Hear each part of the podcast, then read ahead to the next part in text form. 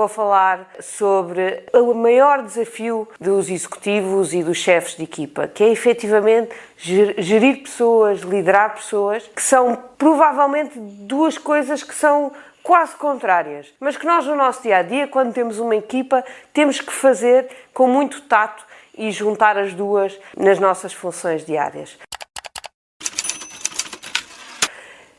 Qual é a diferença? Gerir pessoas, liderar pessoas. Por um lado, gerir implica olhar para o nosso dia a dia, garantir que as pessoas eh, estão a executar as suas tarefas diariamente da melhor forma, estão a, a, a entregar o resultado diariamente como nós o pretendemos, da melhor maneira, com os melhores resultados para a empresa. Isso implica uma metodologia, implica fazer a mesma coisa de forma uh, rotineira e entregar um trabalho muito consistente.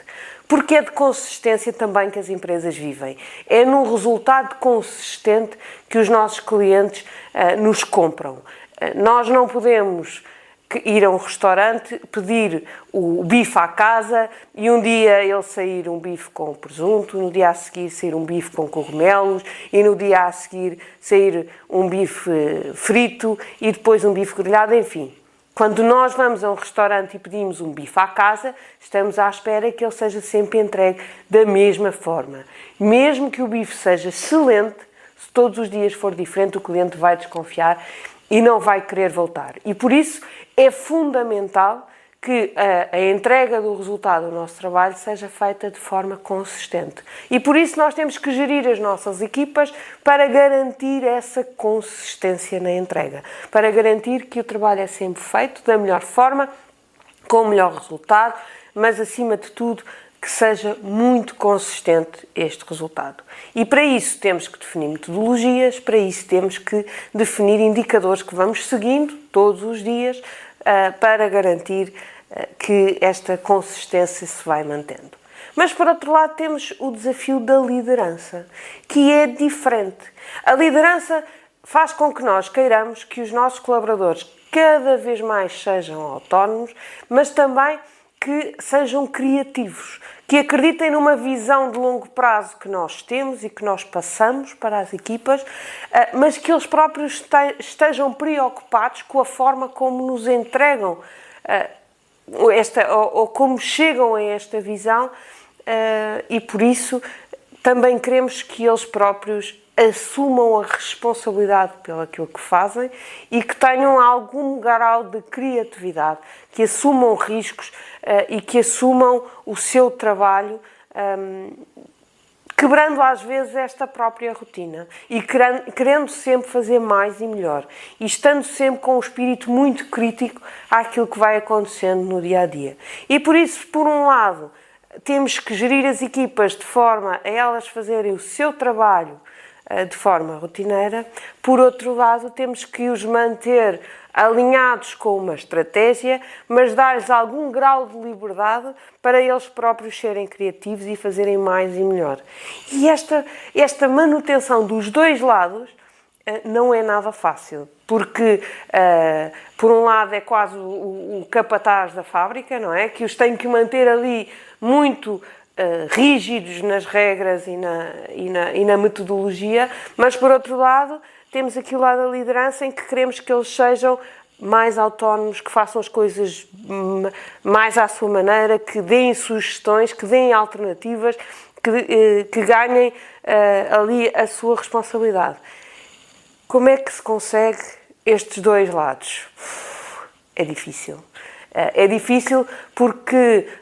Um, é ser rígido, mas por outro lado uh, saber puxar por, por, por, pelo indivíduo, uh, saber dar-lhes uma, uma visão sem os fechar tanto na, nas regras, uh, dando-lhes ali muita liberdade do lado criativo para eles próprios crescerem, para eles próprios encontrarem o seu espaço, para eles próprios terem as suas ideias, para eles serem muito críticos relativamente àquilo que acontece. No dia a dia, este equilíbrio uh, passa muito por ter espaço para as duas coisas. Ou seja, há momentos em que nós temos que efetivamente garantir que o trabalho é feito de forma rotineira, mas depois haver espaços de discussão um, e liberdade de expressão dentro das empresas para que, uh, para que todos os colaboradores tenham a, a, a, possibilidade de contribuir com as suas opiniões, com as suas ideias uh, e garantir que eles próprios conseguem um, contribuir da sua maneira para atingirmos a tal visão. Eu trabalhei há, há algum tempo numa empresa, uma grande empresa nacional, Uh, em que uh, havia um produto que, que eu acho que fazia muito sentido, que era o mercado de ideias. O mercado de ideias não era mais do que uma plataforma em que todos os colaboradores tinham a possibilidade de colocar as suas ideias. E as suas ideias eram discutidas como se fossem uh, as, as ideias do CEO da empresa. Ou seja, era-lhes dado, obviamente, desde que aquilo tivesse um fundamento razoável, era-lhes dado toda a possibilidade de, eh, eh, de, de eh, a ideia ir subindo na hierarquia até poder chegar ao, ao Conselho de Administração e, e, e ser aprovada e avançar, e avançar com aquela ideia. Ou seja, Uh, se por um lado, no seu dia a dia, eles tinham que fazer o trabalho uh, da forma rotineira, era dado a qualquer colaborador a possibilidade de ter ideias de novos projetos, de melhoria de algumas situações uh, que lhes permitisse chegar a um, a, um, a um, pelo menos naquele projeto, a uma posição de liderança e ser eles o chefe que ia avançar com aquela ideia.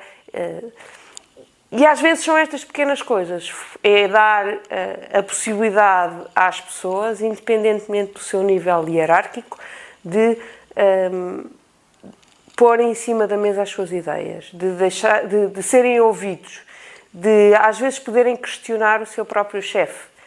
As empresas têm muita dificuldade, ou a liderança, ou, uh, a má liderança, tem muita dificuldade de ouvir as opiniões que vêm de baixo.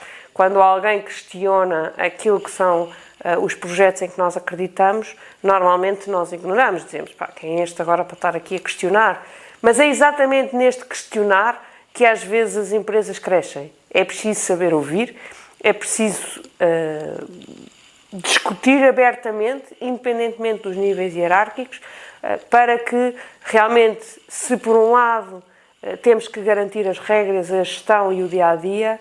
Por outro lado, temos que garantir também a criatividade, a liberdade de expressão uh, e, a possibilidade de todos contribuírem para a tal visão. Obviamente que para isso toda a gente tem que conhecer a visão, toda a gente tem que conhecer o caminho que a empresa vai levar uh, e quais são os grandes objetivos da empresa. Por isso, Primeiro, a comunicação de cima para baixo tem que ser uh, muito fluida, toda a gente tem que estar a par uh, do caminho que estamos a traçar e, e, do destino a que queremos chegar, mas depois a comunicação de baixo para cima também tem que ser fluida, também tem que existir.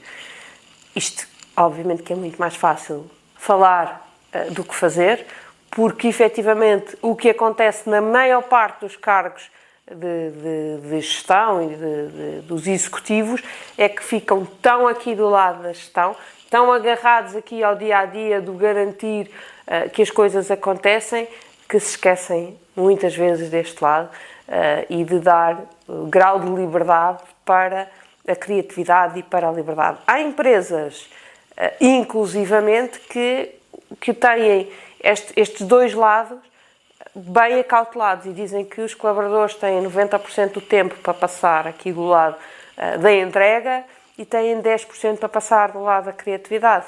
Uh, Lembro-me, por exemplo, uh, de, um, de, um, exemplo, a Google, inclusivamente, diz que os colaboradores têm efetivamente 10% do seu tempo que devem sempre dedicar a novos projetos, a novas ideias, a coisas fora da caixa.